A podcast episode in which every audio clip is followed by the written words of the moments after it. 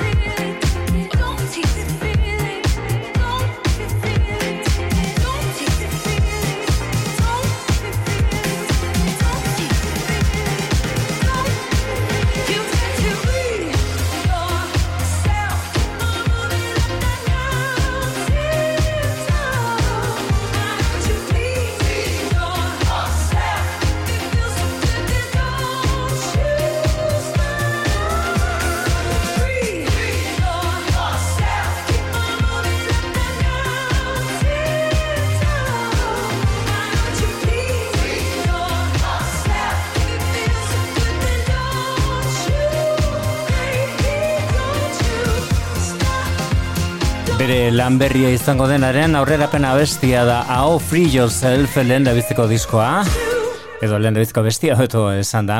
Hau da, esan bezala Jesse Ward berarekin, produkzio lanetan izan duena Stuart Price da besteak beste, Madonna eta Kylie Minoguekin lanean aritu izan dako, baita Dua Liparekin e, ere, esate baterako.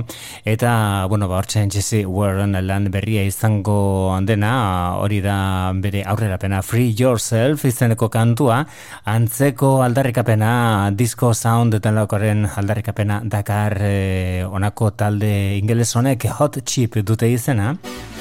Eta bere ere argitaratzear daukate disko berri batu da amaitu baino lehenago aterako da. Orengoz behintzat badaukagu abesti pare bat entzutuko aukera down izenekoa bin baino gehiagotan ekarri dugu saiora. Hau berria da Eleanor du izena hau dira hot chip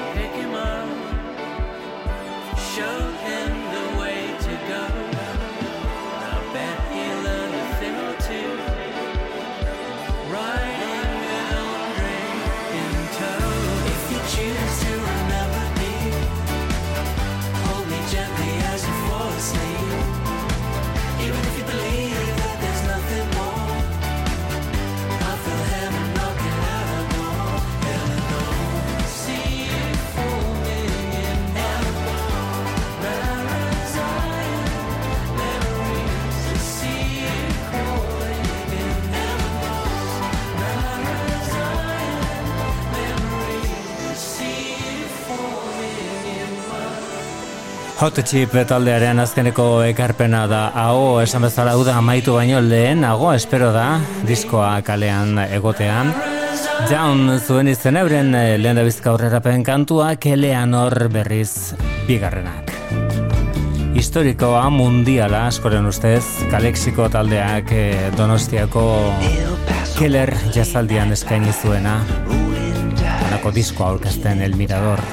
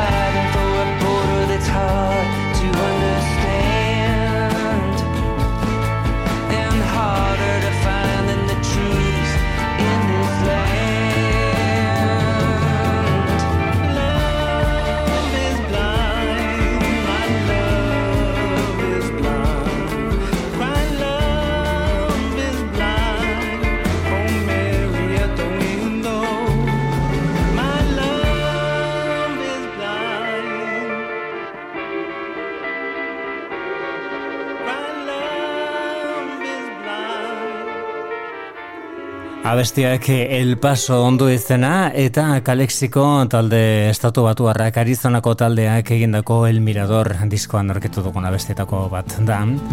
Hau da diskoari amaiera ematen diona, hau da Kalexikoren kaldera.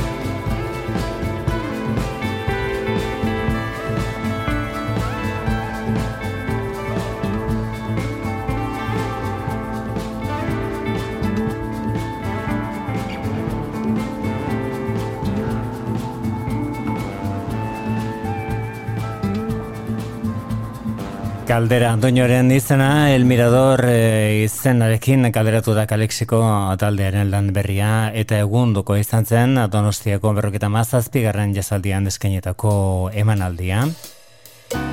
Honek e, jazz kontuekin lotura badauka, Steve Lacey eta bere izena, eta ekarri digun e, abestiak arrituta utzi gaitu honek Amber du izen buru. one just didn't know how to handle it.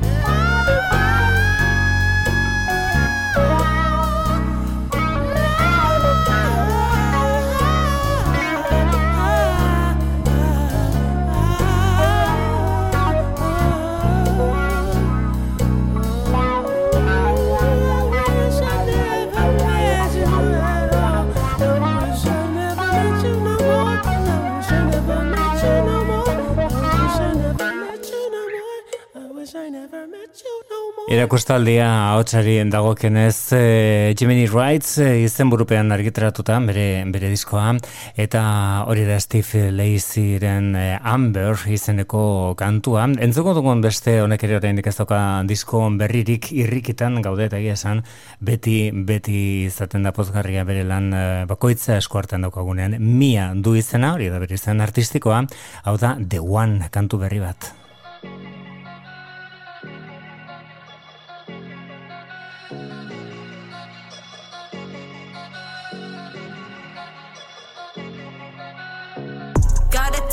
The city that's fire. Tech nine for the side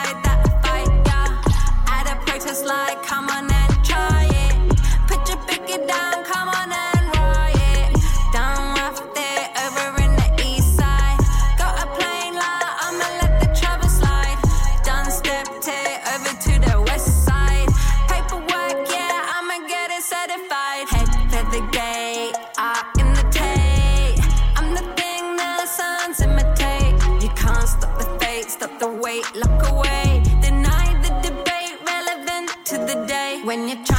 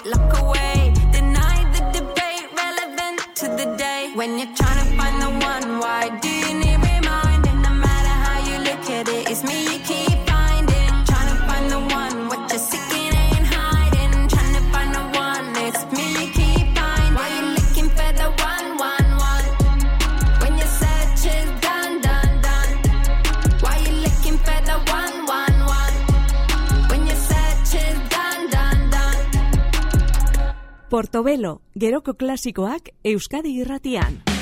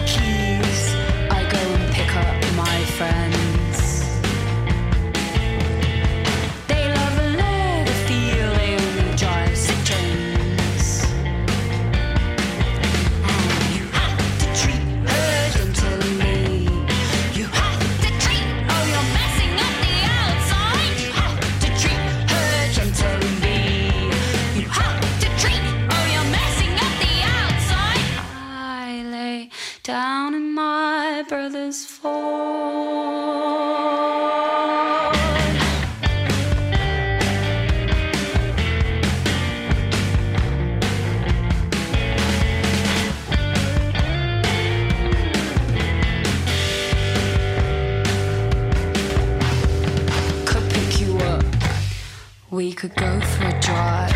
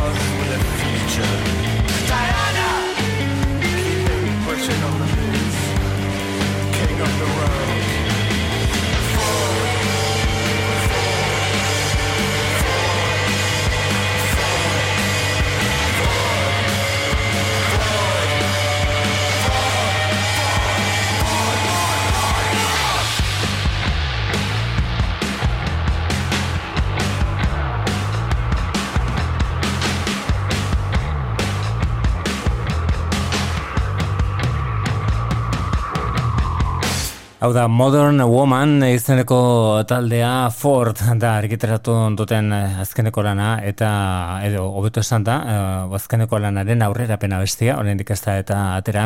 Eta hori da, kantuari edo diskoari izena ematen dion uh, abestia, Ford izenekoa Modern Woman da talderen izena esan bezala.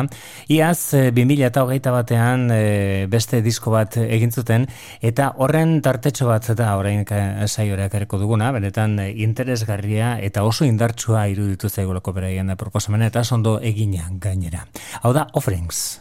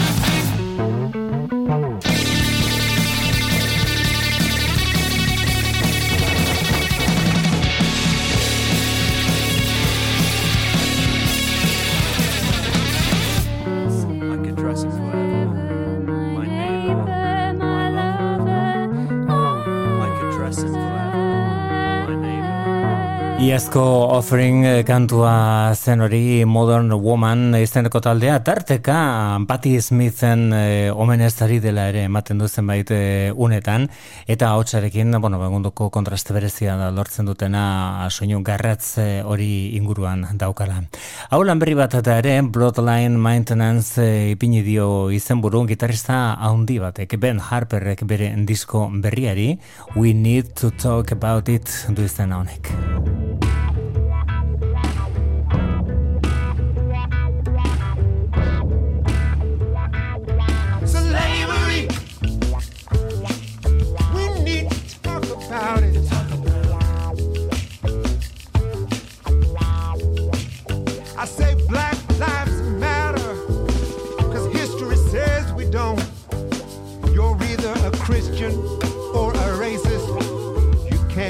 About it. We need to talk about it. What does it say about America? What does it say about Africa?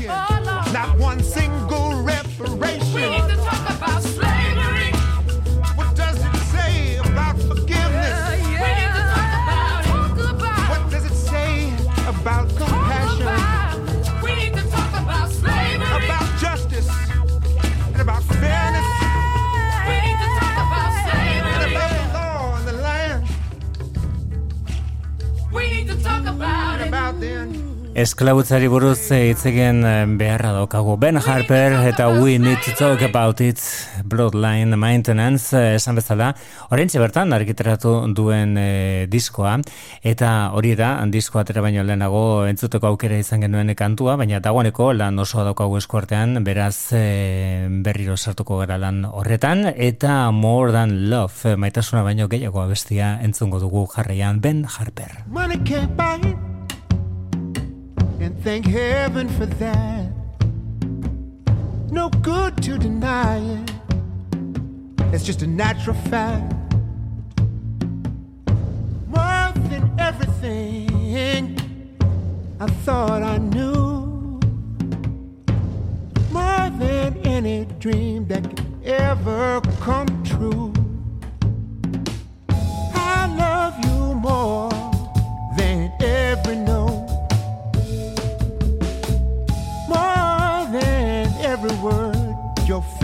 poet ever wrote. More than tomorrow, love's the very next day. More than a hurry, love, right away. More than the church bells, love to ring. More than a gospel choir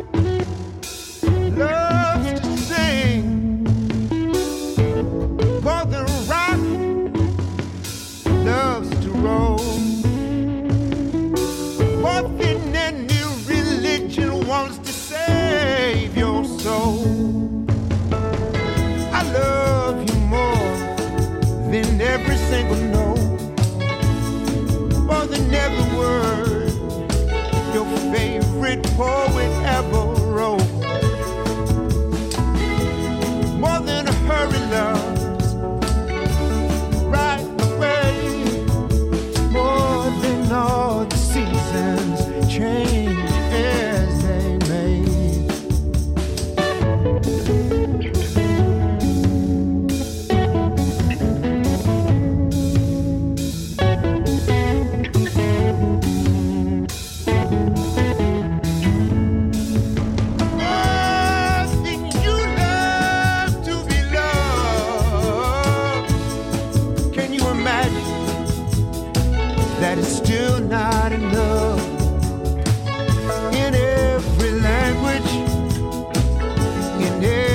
time.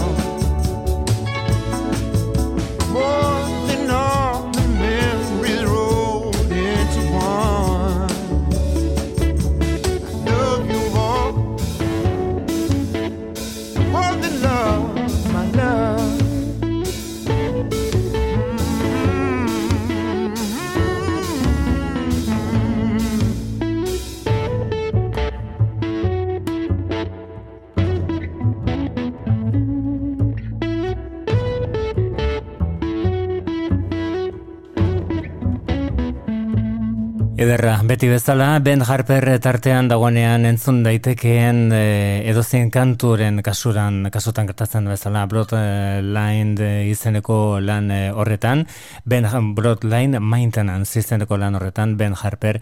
Bere disko berri izango denaren e, arrastoak ematen, eta orain gure saiora ekarriko duguna, da Courtney Barnett Australiarrak gaur egun azkeneko duen Things Take Time, Take Time izeneko diskoari helduko diogu.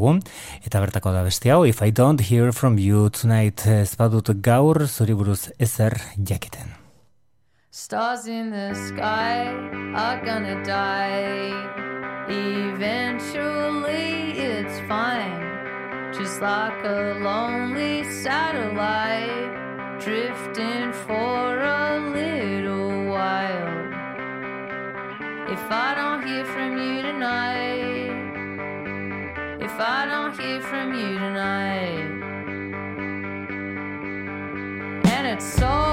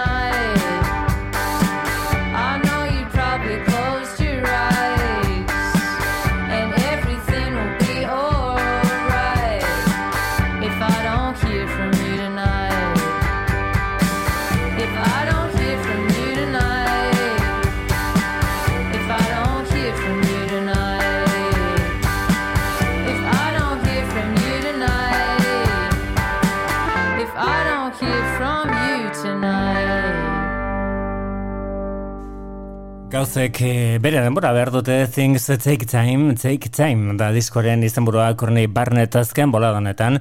Hainbat eh, omenezko diskotan e, ikusi duguna esatu betarako The Velvet Underground taldeari egindako omenaldian. Eta bueno ba oraingo orain honetan bere bakarkako azkenekoa den lanarekin Orain, e, entzongo duguna da The Black Case taldea eta euren azkeneko ekarpen azkeneko diskoa den Dropout Boogie izenekoa, naiz eta kritika nahikoa mm, kontrakoa izan duen onartu beharra dago zenbait abestitan euren betiko maileri eusten diotela. Honek Good Love du izena eta beraiekin Billy F. Gibbons dute ZZ Top taldeko gitarrista.